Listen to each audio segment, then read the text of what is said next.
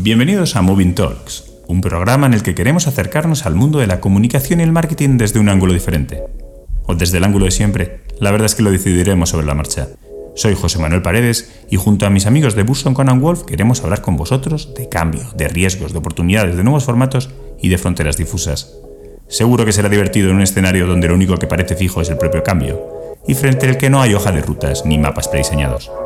Queremos navegar con vosotros estas aguas turbulentas las aguas de una realidad líquida, o como nos gusta decir aquí, casi gaseosa. Bienvenidos. Es un formato que yo creo que, se va a imponer para el entretenimiento y el consumo eh, en todas las generaciones. A mí lo que me da miedo es que se conviertan en fenómenos volátiles, eh, totalmente coyunturales, que al final, eh, pues ahora pueden... Nuestros primeros invitados serán Pepe García Saavedra y Sara Parra Además de insultantemente jóvenes, como escucharéis en un segundo, los dos son especialistas en nuevas tecnologías, redes sociales y en algo tan alejado de mi zona de confort como los influencers. Sara, Pepe, gracias por aceptar mi invitación. Hola, muchas, gracias. gracias. por invitarnos en este primer episodio. Encantado de que estéis aquí. Eh, la primera pregunta que os quería decir, para mí es prácticamente inevitable. Eh, necesito que me expliquéis, por favor, qué es y sobre todo por qué es tan popular una cosa que se llama Twitch. Pepe, déjame, porque además eh, es algo de lo que hago siempre gala eh, en la OFI, ¿no? Yo desde marzo eh, especialmente desde, pues bueno, desde que llegó el confinamiento tan duro, eh, dejé de ver mm, televisión, ¿no? la televisión más tradicional y me metí en el mundo de Twitch y desde entonces eh, pues es casi lo único que veo. ¿no? Mm, realmente surgió hace muchos años, pero el año pasado yo creo que fue cuando despertó, al menos aquí en España, ¿no? realmente es una plataforma de creación de contenido en directo eh, muchos eh, youtubers y muchos influencers que hasta el momento eh, pues habían hecho vídeos en YouTube, reacciones de vídeos en YouTube, pues de repente lo estaban haciendo en directo en Twitch. Muchos de ellos también lo llevaban haciendo muchos años, ¿no? Pero yo creo que también la llegada al confinamiento, de estar todos en casa, pues fue una nueva forma ¿no? de entretenimiento. Y ahora, pues bueno, es la tendencia, ¿no? Eh, consumimos eh, ese contenido en directo durante muchas horas, eh, porque es que realmente pues te puedes tirar 3, 5 horas viendo a un streamer en directo y no aburrirte, ¿no? Me parece que ahí se ha creado una comunidad muy interesante, sobre todo de, de las nuevas generaciones y, a nivel de comunicación, pues también estamos intentando dar pasitos para acercarnos a, esta plataforma que desde luego es súper novedosa, súper interesante y muy interactiva, que es lo, importante hoy por hoy, ¿no? Que eh, al final puedas crear contenido donde la gente interactúe eh, incluso en tiempo real, como en Twitch. Creo que es, una, es el sueño de cualquier empresa este tipo de, de herramientas, porque sobre todo de cara a la comunicación y a la publicidad, es una herramienta que te permite eh, medir en tiempo real qué personas están recibiendo la información que tú les quieres transmitir. Pero es que además tienes em, una capacidad que posiblemente otros medios no te ofrecen de segmentar y de saber muy bien el público objetivo que va a recibir ese mensaje. Con lo cual, yo creo que es una de las plataformas y una de las herramientas que han llegado para quedarse y que las empresas cada vez más van a explotar. Nosotros tenemos el caso de un cliente ahora que en unos días van a lanzar un, proyecto a través de Twitch y en el que están puestas muchísimas expectativas y muchísimas esperanzas, porque es una empresa además muy eh, focalizada en la generación Z, en ese tipo de, jóvenes que a, día de hoy consumen esos, esos, ese tipo de, plataformas. Precisamente os quería preguntar por esto, porque si os digo la verdad, el otro día me metí y, vi a un, popular eh, influencer hablar de videojuegos y bueno, una serie de, sinfonía de emoticonos, exclamaciones, comentarios en directo, que la verdad es un poco apabullante para mí. Igual porque soy un poco dinosaurio, pero ¿creéis que es especialmente interesante este tipo de redes para, para algún sector en determinado? O voy a reformular la pregunta. ¿Creéis que hay algún sector que puede vivir ajeno a, esta, a estas redes sociales o a redes sociales similares? Pues mira, yo creo que em, pese a que eh, ¿no? para mucha gente es una plataforma solo para gamers, donde solo puedes jugar a un videojuego o solo puedes anunciarte o, hablar si tienes un producto ¿no? Eh, muy tecnológico, yo creo que para nada eh, los últimos meses ha habido como pues bueno, un crecimiento de, muchas temáticas y muchas áreas dentro de Twitch. Eh, puedes ver, desde luego, desde eh, gaming, ¿no? que es una categoría mm, principal para Twitch y donde yo creo que también eh, ha nacido ese éxito, pero puedes hablar de política, hay, streamers que, que, analizan las noticias, incluso hay otros que dan los informativos a través de Twitch y están llevando programas que, que se hacían pues vía radio, vía podcast ahora mismo a Twitch. Entonces yo creo que mm, todo sector que, quiera realmente eh, apostar por formatos eh, actuales, interactivos, eh, con una audiencia masiva, porque realmente en Twitch hay millones de, usuarios al día, creo que, es apto y, y súper recomendable, ¿no? Sí, yo estoy totalmente de acuerdo. Además, ya lo hemos visto con otras redes sociales que posiblemente hayan empezado con el foco puesto en, un tipo de, contenidos o de público determinado y al final pues se van adaptando. Es decir, hay muchas... Aquí no es tanto el que mm, eh, la plataforma se amolde a ti, sino que tú te tienes que amoldar pues al final a las tendencias y, a las necesidades y gustos del público al que te quieres dirigir.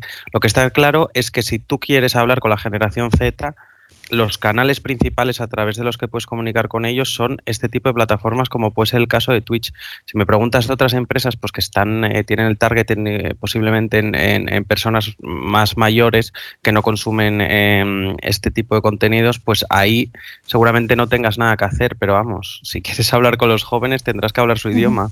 Sí, y yo creo que para apuntar también, aunque evidentemente ahora puede ser una plataforma muy consumida ¿no? por las generaciones más jóvenes, creo que eh, Twitch barra cualquier plataforma ¿no? que, al final eh, promueva este contenido en directo e interactivo, eh, va a ser el futuro, es decir, para tanto jóvenes como para gente más adulta, no, no solo por eh, que a los jóvenes nos guste eh, escribir en el chat y reaccionar al contenido o no sentirte parte de esa comunidad, es al final porque yo creo que es un formato que, al final se va a acabar imponiendo por, todas las ventajas que ofrece. ¿no? Es un contenido espontáneo, natural, eh, es muy interactivo, te permite eh, adaptarte a lo que la gente está eh, sintiendo y, comentando en ese momento. rompe esa barrera ¿no? entre el streamer o el youtuber o el influencer o el presentador, celebrity y el usuario, ¿no? el, consumidor final o el oyente final y además genera una comunidad. A mí realmente lo que me da un poco de miedo de este tipo de plataformas que ya me pasó con... Es que se me viene a la cabeza, por ejemplo, Snapchat. A mí lo que me da miedo es que se conviertan en fenómenos volátiles, eh, totalmente coyunturales, que al final, eh, pues ahora puede tener un boom y que mm, las es verdad que las empresas pueden tener cierto recelo a invertir en este tipo de canales porque mm, no sabes lo que va a pasar en un futuro. A mí es la única cuestión que me parece que, les puede echar para atrás y que tiene cierto punto de razón. ¿Quién te dice a ti que Twitch no es una moda que en dos semanas, bueno, en dos semanas no, pero en unos meses eh, concluya? Es interesante, Pepe, eso, eso, eso que comentas, porque quizá uno de los cambios que estamos que queremos em, impulsar con, este tipo de iniciativas es que cada vez nos vamos a enfrentar, y no sé cómo lo veis, a, plataformas, a nuevos formatos, a nuevos modos de, conectar con, las audiencias que, van a tener un carácter efímero. O sea, que es posible que durante dos meses sea una red social y después, y después, y después cambie. Em, eh, no sé cómo lo veis. ¿Es, mejor dejar pasar esas, esas, redes sociales o es que la nueva forma de, de comunicar con las audiencias simplemente nos va a exigir a los directores de comunicación pues adaptarnos a cualquiera que sea el formato que, surja en, cualquier momento. ¿Cómo lo veis? A ver, es cierto que en grandes rasgos sí se puede ver eh, sobre todo por quién está detrás de, determinadas plataformas, en este caso de Twitch es Amazon, y sabes que mm, eso te genera cierta confianza porque hay un gran grupo detrás y que seguramente estén metiendo muchísimo dinero para que esto termine por funcionar. Pero hablabas antes de la realidad líquida, casi gaseosa, efectivamente. O sea, aquí mm, es que lo que hemos aprendido sobre todo este año durante la pandemia es a, saber que el plan que hiciste ayer posiblemente mañana ya no te sirva de absolutamente nada. Hemos aprendido también a trabajar con diferentes tipos de escenarios. Entonces, eh, ahí entra la empresa a valorar, eh, a, adaptarse un poco al momento e intentar apostar por, por aquellas plataformas pues, que le puedan al final efectivamente dar cierto recorrido y dar cierta, cierto beneficio, que es lo que están buscando. Sí, yo creo que incluso para la comunicación, ¿no? Eh, lo, que, lo que planteaba Pepe, ¿no? Es cuestión de adaptarte y ser muy rápido. El otro día comentábamos que es casi como tener una... Mm, una filosofía Lean Startup, que es si tienes esa idea, lánzala, ponla en marcha cuanto antes y luego la irás perfeccionando. Pero como dejes pasar esa oportunidad, es posible que mañana pues ya no, no, se dé el escenario o, no funcione, ¿no? Pues es realmente, realmente interesante. Por cierto, Sara, no, no, no creas que se me ha pasado la elegante forma en la que te has referido a eh, al menos al presentador y a alguno de nuestros oyentes como no tan jóvenes. ¿eh? No, no eso, eso apuntado queda, me ha parecido, me ha parecido muy, muy elegante. Muy elegante. Por ponerlos en, palabras que lo, que, lo, que lo podamos entender, ¿estáis diciendo que en un momento dado yo como marca puedo o debo estar más preocupado por lo que diga un influencer tipo Ibai en, en una de estas redes sociales que por una noticia negativa en un medio tradicional? Por supuesto. Yo creo que. Además, además no, solo, no solo estar preocupado porque eh, que una noticia en un medio tradicional, es que ahora tienes el problema de que si Ibai ya nos abre la boca, los medios tradicionales van a cubrirlo. Con lo cual, si tienes solo una noticia en expansión que habla mal de tu empresa, pues puede ser que si no tiene cierta repercusión se quede ahí en una entrada. Pero es que como hable Ibaianos, pues es que lo vas a tener en absolutamente todos los portales. Entonces hay que tener muchito, mucho ojito y cuidar muy bien las relaciones con este tipo de personas. Si nos teníamos que preocupar por, pocas cosas, además esto, ¿no? Sí, yo dándole la vuelta un poco, ¿no? Y positivizando, creo que evidentemente pues siempre va a haber ¿no? una especial atención con, ¿no? pues con ese tipo ¿no? de, de controversias o polémicas, pero creo precisamente que esto también abre un mundo de oportunidades, porque evidentemente estos formatos tan largos, tan, tan espontáneos, hacen que las marcas tengan muchas más oportunidades de sumarse a, esas tendencias o de ganar visibilidad. Bueno, ahí creo que una de las, de las iniciativas ¿no? que más ha llamado la atención eh, al menos a mí es, la que ha puesto es la que ha puesto en marcha la liga ¿no? que creo que están retransmitiendo directamente los partidos de fútbol a través de, de esta red social dejadme que avance porque para muchos de, nosotros o de mi generación, eh, claro, esto de las redes sociales nos estamos acostumbrando y cada vez salen más, pero bueno, siempre nos hemos movido en términos de más o menos de, reputación, más o menos intangible. Sin embargo, hemos visto un ejemplo hace relativamente poco, como a través de otra red social, en este caso Reddit, em, han ganado la, partida, han doblado el brazo a, a hedge funds muy potentes porque se pusieron de acuerdo para invertir en una, en una compañía que se llama GameStop. No sé, no sé cómo si os ha llamado la atención, si era algo que podíais esperar. Pues a ver, desde luego eh, que, que, sí, yo creo que eh, ya ha quedado atrás esa mentalidad de que el mundo online, el mundo digital, es algo ajeno al mundo físico, ¿no? que es algo intangible y que es como un mundo paralelo. Eh, nada que ver, ¿no? yo creo que, que todo lo que pasa en redes sociales, en este entorno online, tiene un impacto y cada vez más directo en el entorno offline esa barrera ¿no? que, era como súper clara ya no existe y, por eso hay que, entenderlo y, adaptarse. Y vemos, por ejemplo, pues evidentemente en términos económicos, eh, tampoco quiero meterme porque seguramente eh, no, sabré ¿no? identificar tanto ese impacto, pero en términos, eh, al final, pues bueno, de, de, de, cómo una red social y cómo una comunidad, ¿no? que al final no deja de ser un foro, puede eh, eh, crear ese impacto social tan, tan grande. ¿no? Y, yo creo que es precisamente ese concepto de, comunidad el que está creciendo cada vez más eh, en Internet y no solo pues bueno, en Twitch precisamente. O sea, lo estamos viendo con, con un caso tan tan gordo ¿no? y tan grande como, como este de Reddit y GameStop, ¿no? que, que ha inundado de noticias estos últimos días. Por avanzar un poquito, pero sin salir del mundo de los, de los, de los influencers y las redes sociales. Eh, claro, nosotros estamos acostumbrados a, a tratar con periodistas. Conocemos más o menos los códigos, conocemos eh, qué cosas le pueden interesar, qué cosas no. Os quería preguntar, ¿cómo es diferente tratar con un influencer? ¿Cómo, cómo, cómo se puede negociar con ellos? Porque entiendo que las motivaciones no son exactamente las mismas que un periodista. Decidme. Pues a ver, yo creo que la base de todo, eh, al final, tanto para periodistas como para influencers, yo creo que es eh, pues ser lo más humano y lo más honesto posible, ¿no? O sea, yo creo que eh, entablamos relaciones cercanas, humanas, con, tanto con periodistas como con influencers, y esa es la base de todo, ¿no? Em, con influencers, evidentemente, eh, la relación pues tiene otros objetivos, ¿no? Y, otros puntos que con un periodista.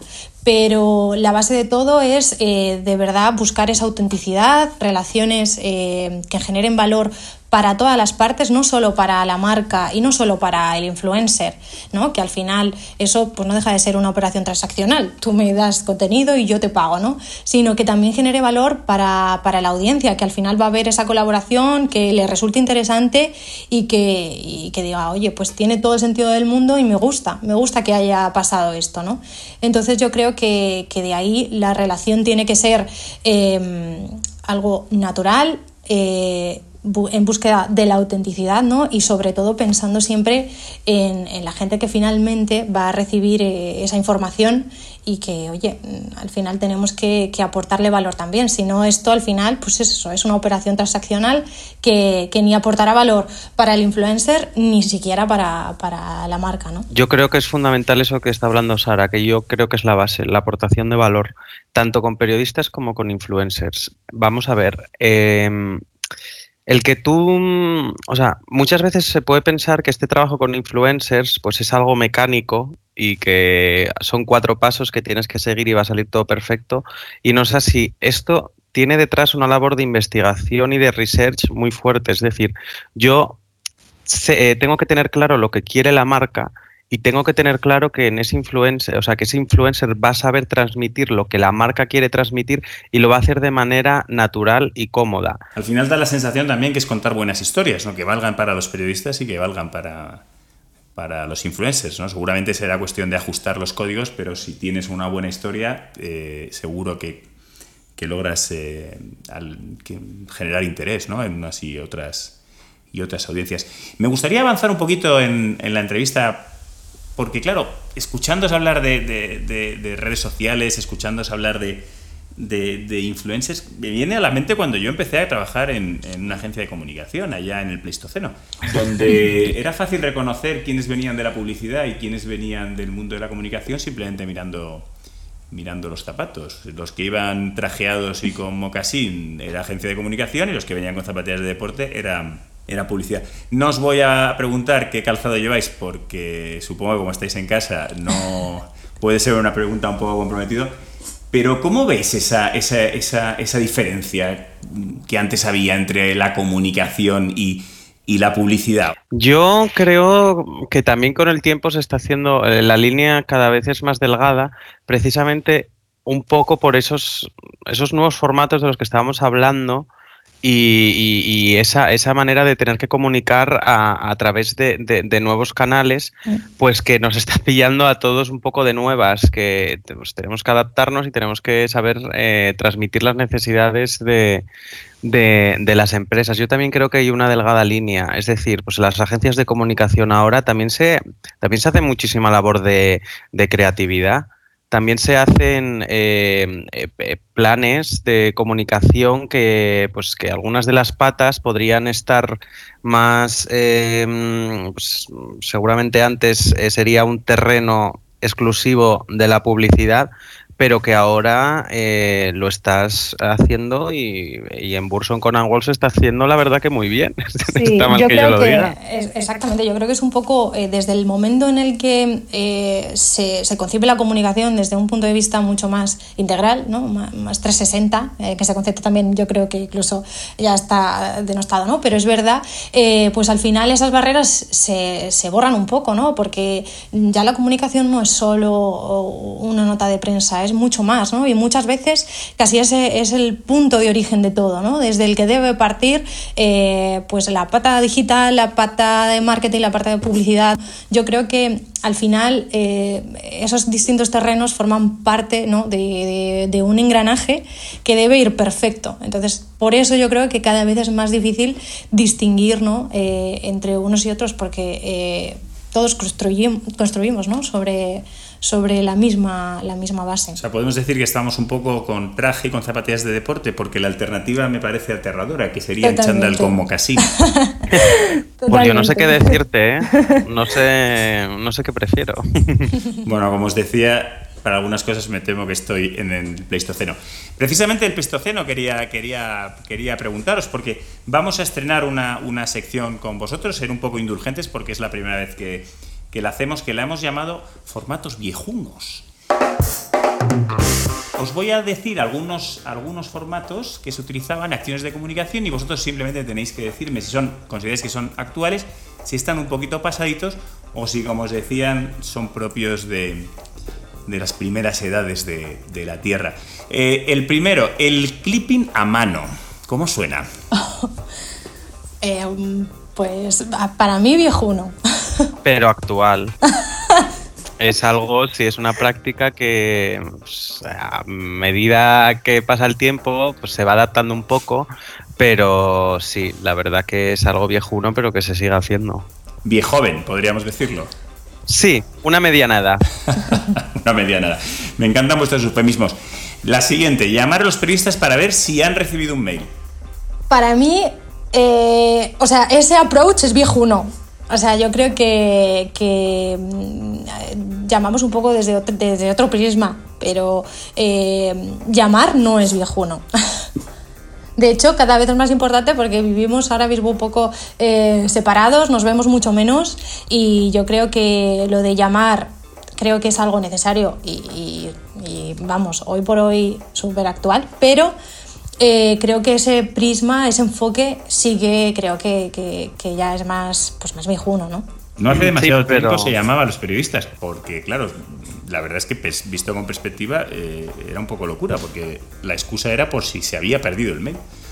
Dime, Pepe, perdóname, que te, que te, he interrumpido. Eso, eso ahora no funciona. Pues fíjate que yo creo, yo no creo que sea algo viejuno. No creo que sea algo viejuno porque mm, yo es verdad que yo no soy de las personas que están a favor de hacer un, bombardeo de llamadas indiscriminadas sin ningún tipo de filtro, como hay veces que, que, ocurre, sino más bien el tiro certero. Es decir, tú al final la relación con un periodista la tienes que empezar a construir de alguna manera o mantener. Ahora que no se puede tomar el café, ahora que no puedes hacer eh, eventos, ahora que no puedes... Faltan ese, ese, tipo de, espacios de, interacción con los periodistas. Yo personalmente, que le habrá pasado Sara también eh, eh, ahora durante la pandemia, pues con algún periodista que levantaba el teléfono, he estado hablando incluso 45 minutos porque aparte es que necesitan, necesitan y necesitamos todos, pues, eh, cubrir esa falta de interacción social de alguna manera. Y la, llama, y la llamada, que hay veces que puede parecer un poco abusivo o un poco eh, pues, entrar en un terreno más, más eso, más personal del periodista, pues yo creo que al final es necesario, insisto, para construir esa relación. Sí, así es. Es otro, otro, otro formato. A ver, este. Ahora, eh, déjame, decir, déjame decir una dime, Yo reconozco que hay veces que somos un poco pesadetes. Lo reconozco personalmente. y si se dice amablemente también. Pero bueno, podríamos abrir algún día el terreno de algunas contestaciones que se dan. No te preocupes, Pepe, que, invitaremos a algún periodista para, para que nos confirme esa, esa, esa sensación. Os quería preguntar por el dossier de prensa. ¿Cuándo fue la última vez que hiciste un dossier de prensa? Pues. Eh, o sea, ya, físico ya ni te cuento. ¿eh? O sea, lo de la carpetilla. Eh, yo creo que eso hace mucho, mucho. sí que el concepto, ¿no? en formato digital, ¿no? Incluso en formato vídeo, eh, pues muchas veces eh, es, interesante y súper útil, ¿no? Y, es un, pues al final una carta de presentación eh, pues que, al periodista le sirve, ¿no? Pero eh, al escuchar dossier de prensa se me viene a la cabeza la carpetilla que se entrega en los eventos y eh, me parece mejor y además yo intento procurar que no lo haya por el, el de papel y, al final que, pues bueno, si es que eh, en un pendrive es más cómodo para todos y, seguro que, que llega mejor a casa que en esa carpetilla, ¿no? A mí me parece pleistoceno, eh, aburrido y creo que hay muchísimas más cartas de presentación más útiles que, que, el dossier de prensa clásico. De hecho, yo vengo del periodismo y, llevo un poco menos en esto de la comunicación y creo que a día de hoy no hice ninguno todavía. ni creo que lo haga. Bueno, no os quiero ni contar la de dosieres de prensa que, que, he tenido que hacer yo durante mi carrera. De hecho, antes se consideraba una herramienta muy útil porque resumía todas las, claves que un periodista debía conocer sobre una empresa, imaginaros. Y es verdad que se talaban muchos árboles, desgraciadamente, para hacerlo. Pero bueno, estoy de acuerdo con vosotros que puede sonar un, un, poquito, un poquito viejuno. Este ya os va a sonar a ciencia ficción, pero ¿habéis mandado alguna vez un fax a una redacción? Nunca, no. No, yo he llamado a algún teléfono de fax confundiéndome, pensando que era el teléfono normal y he llamado al de fax y me sonaban cosas raras. Sí, sí, es muy, es muy agradable. Es como un modem de los años 80, ¿verdad? Todo suena muy agradable. Sí, sí. De hecho, ese no te podemos decir tampoco porque no lo hemos usado, así que no podemos, no podemos dar nuestra valoración. Fíjate que yo creo además que no he visto ningún fax físico en mi vida, ahora que estoy haciendo, estoy haciendo memoria. O sea, de verlo en... Creo que jamás he visto un fax como os decía insultantemente, jóvenes. Sara, Pepe, ha sido un verdadero placer teneros en, este programa cero. Em, creo que habéis, habéis aportado mucho y creo que hemos pasado un buen rato. Muchísimas gracias a los dos y nos vemos pronto. Gracias. Muchas gracias.